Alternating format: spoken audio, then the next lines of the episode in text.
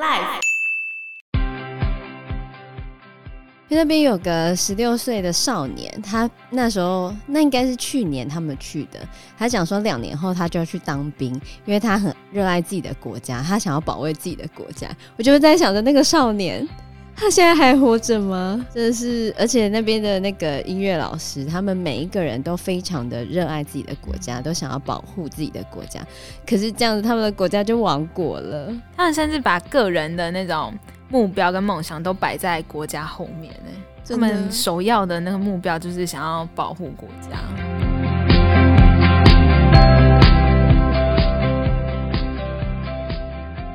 Здравствуйте 哦，什么意思啊？这是俄文的你好。为什么要讲俄文的你好呢？因为我们今天要介绍一个跟俄罗斯很有关的事情。你们知不知道有一个国家最近亡国了呢？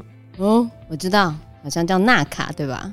对啊，因为这个地方它其实是一个不被国际承认的地区。啊，还有一个国家跟我们一样，我们也不被国际承认。对，它在十一月初的时候正式宣告灭亡。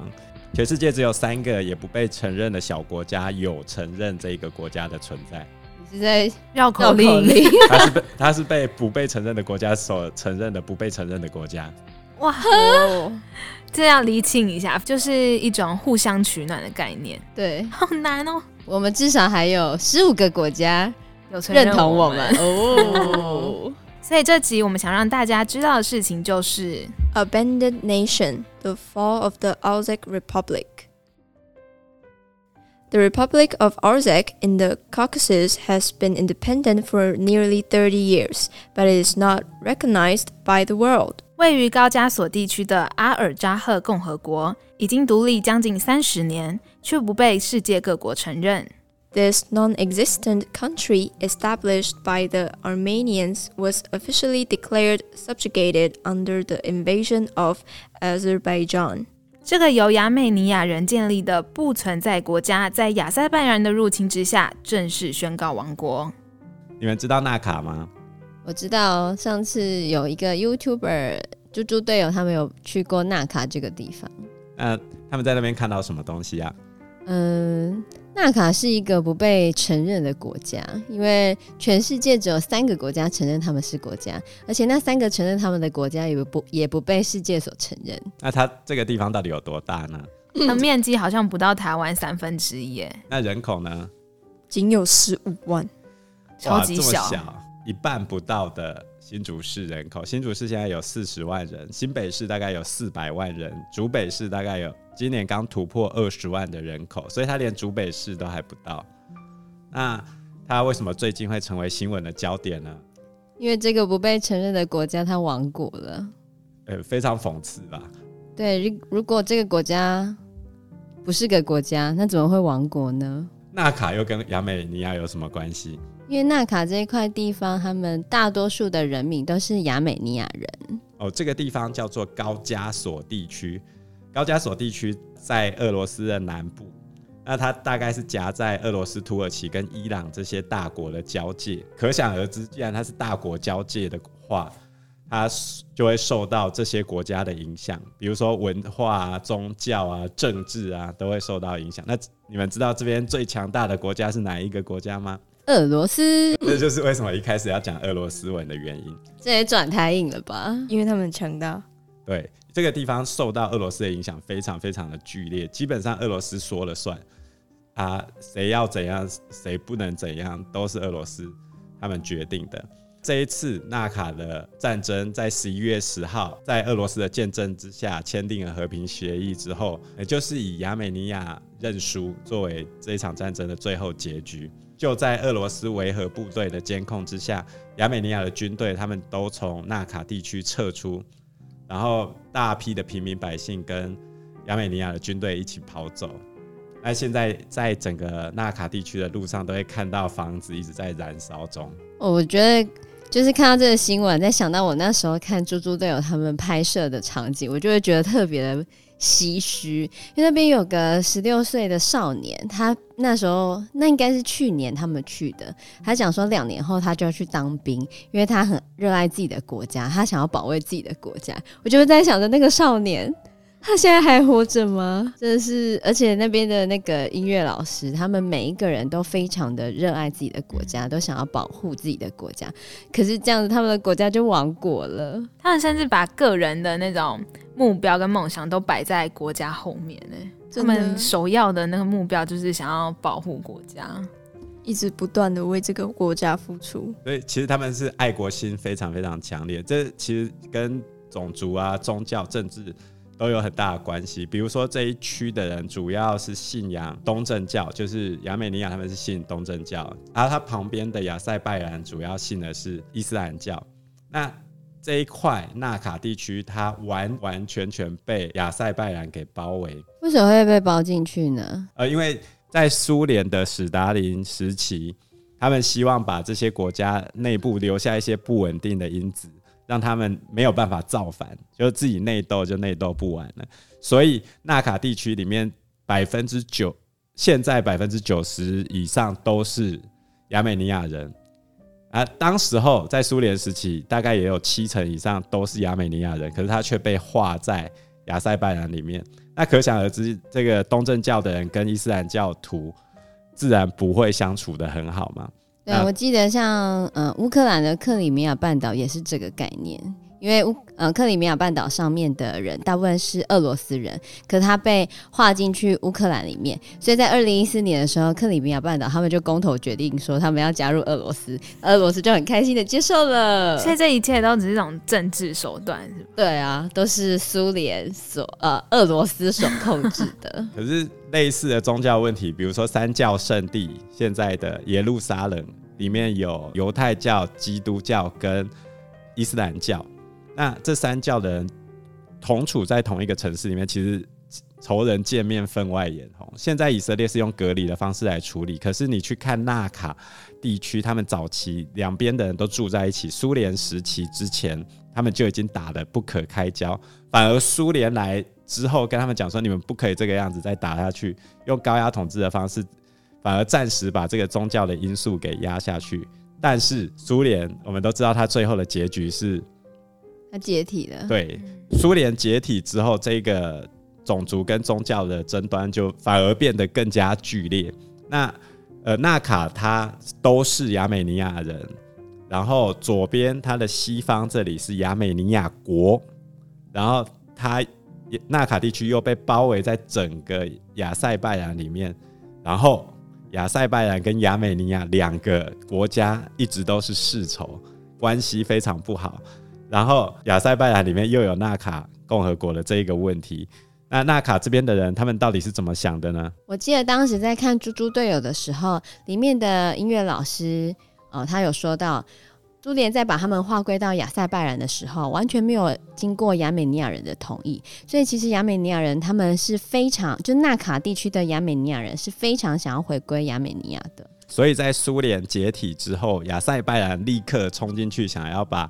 纳卡地区变成亚塞拜然的一部分，可是在这边居多数的亚美尼亚人，在亚美尼亚国的支援之下，他们竟然搞了一个签名统一请愿书，想要跟亚美尼亚统一，然后送交去给莫斯科。可是这一件事情不了了之。当时候纳卡地区的人口还有十九万两千，现在只剩下十五万而已。所以那四万中间少掉的那四万就是亚塞拜然人喽。呃，另外一方面是战争死亡的人数，对，所以它人口没有上升，反而往下掉。在一九九一年的时候，人口呃百分之七十六的人口是亚美尼亚人，那他们就利用他们的议会宣布要回归亚美尼亚。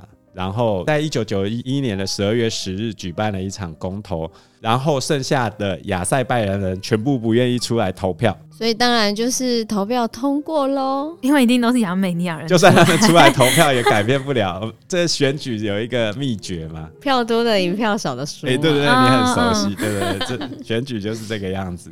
所以这个票输的亚塞拜然人怎么办？就离开吗？哦，他们。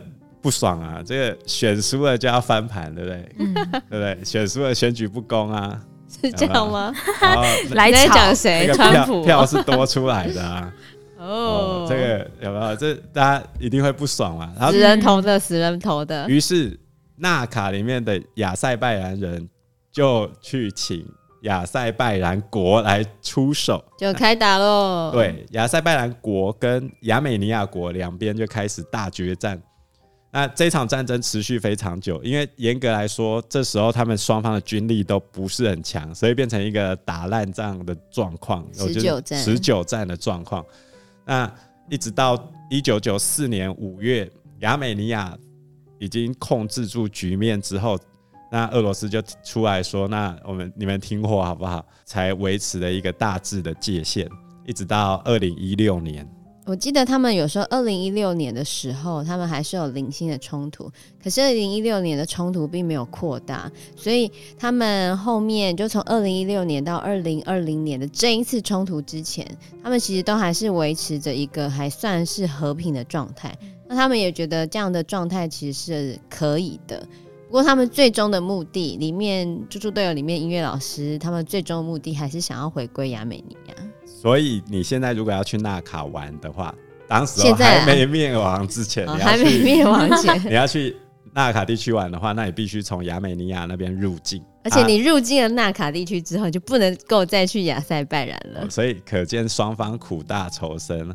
对啊。可是相对的，其实纳卡地区也曾经迫害居住在里面的亚塞拜然人。在欧盟的理事会曾经通过一个协议，谴责纳卡对于亚塞拜然人进行种族清洗这件事情，种族清洗，那是什么？就是灭族啊，灭族灭村啊。像之前在台湾，郑成功来到台湾的时候，曾经派刘国轩去征服大肚王国。那他把大肚王国的其中几个社的人打败之后，他并不是帮他们安排其他的居住地，而是把他们整个灭村掉。其中一个社本来有几百人，最后被砍到六个人，这就是一种种族清洗的特色，那就把人家整个族群给灭掉。但他们不是不承认吗？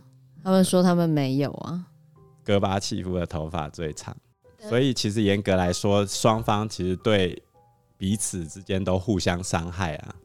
对啊，所以对亚塞拜然人而言，他何尝不认为是他们的领土被占领了，然后他们的人民被迫害了，收回来的感觉。对啊，所以。今年九月二十七号的时候，亚塞拜然已经蓄势待发非常久。那这个其实跟台湾的情况有点像，比如说我们之前有传说，那个对岸要在某某年某月要来攻打台湾。其实要攻打之前是绝对不会先通知你的。那亚塞拜然就在九月二十七日这一天突然发动。大举进攻，而且是全面进攻哦！亚塞拜然进攻之后，亚美尼亚军也立刻出动来加入战斗。那这一次就变成是全面战争，跟二零一六年的小规模冲突不一样。那问题在于这边区域的老大是谁？俄罗斯。对，所以亚美尼亚军其实一开始就已经占劣势了。亚塞拜然这边有挖到石油，所以现在其实亚塞拜然经济已经远超过亚美尼亚。那亚美尼亚当然是寄望跟他同样信东正教的俄罗斯可以出手，可是俄罗斯完全没讲话。普丁大大怎么不出来讲个话呢？大事不妙，为什么普丁大大不出来讲话呢？为什么？亚塞拜然有石油，然后呢？不是、啊，他需要那个资源啊。亚、嗯、美尼亚有什么？有农业哦，农业也是很重要的哦。你需要便宜的石油还是农业？按石油，可是俄罗斯自己也有石油啊，有，但是还要更多。对啊，讲穿了还是一个利益的问题。然后另外，亚塞拜然又跟土耳其已经达成合作了。我记得他们这一次是用无人机的高科技的战争的方式，可是亚美尼亚他们的武器就是还是很传统吗？呃，也没有说很传统，就是坦克车啊跟飞机这样子。我顺带一提，这个无人机从哪里来？是以色列来的，以色列，所以以色列、俄罗斯加上土耳，土耳其都在帮他们，都希望亚美尼亚输。为什么？哦、所以亚美尼亚当然就不可能赢。对啊，那他等于没有人帮他。对，可是他的总理一直讲说他们一直赢，啊，实际上在前线的状况，从国际新闻来看，其实早就已经开始被虐。被虐得非常惨，所以总理是觉得俄罗斯会帮他们吗？他希望拖到俄罗斯愿意介入。结果俄罗斯这次真的有介入，可是介入是要你亚美尼亚认输投降。对，然后亚美尼亚军撤出纳卡。那住在纳卡的亚美尼亚人该怎么办？赶快走啊，不然留在那边等死啊！所以他们都互相在传说，如果这一这一波不跟军队一起离开的话，你们可能会永远没办法离开。而且再加上前面我讲过跟那个亚塞拜然人种族清洗的这个仇恨，所以他们特别怕被报复。所以他们离开的时候，基本上就是把所有东西都给烧掉。既然没办法保护住我们的家乡，那就什么都不必留下来。那一边撤退，他们一边把所有的房子啊、货物啊、车子全部都烧掉，哦，一律烧毁。就离开了亚美尼亚人接受记者访问的时候，他们就说，就算故乡被夺走，也绝对不让亚塞拜然人占到便宜啊！而且在和平协议的约定里面，也没有讲说纳卡境内的这些亚美尼亚的平民应该要怎么办，所以他们真的很害怕留在当地的话，就是之后。性命可能有问题呀、啊，然后他们的财产、生命财产可能都不受到保障啊。我觉得战争难民的感觉。对，所以他们现在要开放回亚美尼亚那一条走廊啊，就是它其实一条道路，然后上面塞满了各式各样的车子，因为所有人都要跟着亚美尼亚军队一起撤离。嗯、那亚美尼亚军队也要走，然后。平民也要走，就全部塞住。然后非常尴尬的事情是，亚塞拜然本来给他们十五天，可是塞车塞到时间不够，于是呢，这个俄罗斯的军队就跳出来就说：“那呃，再给他们一点宽限期。”于是亚塞拜人在俄罗斯的要求之下，那就把十五天延伸到二十五天这样子。我觉得看到这个就觉得好可怕，战争真是一件非常可怕的事情，伤财又失去性命。那如果那些人还留在那边，会发生什么事情？呃，一般来说，可能就是会出现种族清洗的问题，被迫害的感觉。如果他们没有破坏的话，一定也会遭受到严重的歧视吧？不是吗？就是你留在当地，已经变少数弱，对啊，你就变少数族群了。所以，而且又有之前的国仇家恨，不是吗？他们就是势不两立了，不可能在一起，所以那块土地就会变成亚塞拜然的。对啊。所以纳卡到底真的算不算是一个国家？那我们就要从国家的组成要件来看。哦，我记得他们有领土 （territory）、人民 （people）、政府 （government）、主权 （sovereignty）。那我们先看一下领土，它它有领土嘛？我刚才讲过，它有三分之一个台湾大。那同样，我们把它跟台湾比较，我们台湾也是有领土，包含了台澎金马地区啊，然后还有争议的钓鱼台。对。啊，这是我们的领土。那领土的计算呢？除了我们居住的这一块土地之外，还有领海权的部分。领海权就是十二海里是领海，两百海里是经济海域。可是两百海里伸张的非常大，所以一般来说都会跟其他周边的国家会有那个共同的渔业协定。但是以纳卡来说的话，反正他们是内陆国，他们就没有领海的问题。对，然后第二个是人民嘛、嗯、，people 的部分。台湾有两千三百万人民，纳卡有十五万，所以他们还是 OK 的嘛，这样还是算。那他们有没有政府哎？有啊，不是有吗？他们还有总统哦。那现在那个总统还在，然后他现在就是在主持这个撤退的相关事宜，可是他有呼吁纳卡的人不要离开。继续住在，他觉得不会怎样。真的吗？我不知道，很难说，很难说，真的很难说。然后最后一个就是主权，对，所以问题，主权的话就是就是看国际认不认可了。那我们台湾现在最卡住最大的问题也是在这个地方。我们目前只有十几个邦交国，那是承认，是承认我们。我们最近又增加了一个不被承认的国家承认我们的。地方，你知道是哪里吗？索马利兰，对，索马利兰，那个海盗王国索马利亚不是同一个地方哦，大家不要搞错。但是是在它里面呢，我觉得是在索马利亚。索马利兰也是同样一个主权争议的地方，所以这个世界上充满了很多还有主权争议的国家。那你们知道这个是怎么来的吗？不知道，是因为第一次世界大战之后。美国总统威尔逊提出一个民族自觉的原则，就是那个地方的人其实只要投票之后，就可以决定自己是不是独立成一个国家。那非常吊诡的是，为什么台湾不做这件事情呢？因为怕有些人不承认，不想同意喽。我们台湾曾经说过这这一件事情，有人提出来说要做独立公投，可是这时候中国的反应是说，那你要投，我们十四亿人一起投。为什么？那我们是不是可以全地球一起投？中国要不要独立，或者中国是不是一个国家呢？所以当时候威尔逊认为住在那个地方的人自己去投，这叫做民族自决原则。可是他一这样子搞下去之后，所有人有时候我想独立，有时候我不想独立，嗯、我我又进来了，我又出去了，打我啊，就会变得 乱七八糟。对，嗯、所以后来大家就讲好，一个地方就是一次的机会，一次定生死。对啊，你之后要改不行哦。所以哦，所以我们应该要把握一下，看真的要。真的想独立的时候再投就对了。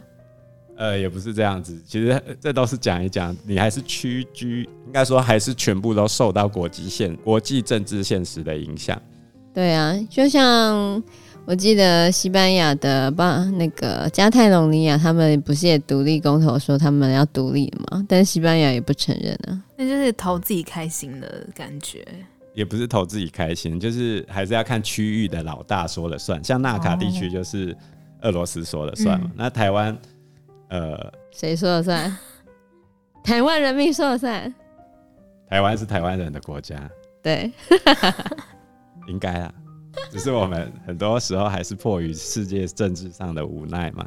对呀、啊，人生中总是会充满着许许多多的无奈，但是我们还是可以。积极正向的过好每一天，虽然这是废话，反正呢，过一天算一天喽。哦，那我们今天就讲到这边吧。谢谢大家，拜拜，拜拜，拜拜。要记得，如果喜欢这一集的节目内容的话，记得订阅、留言还有按赞哦。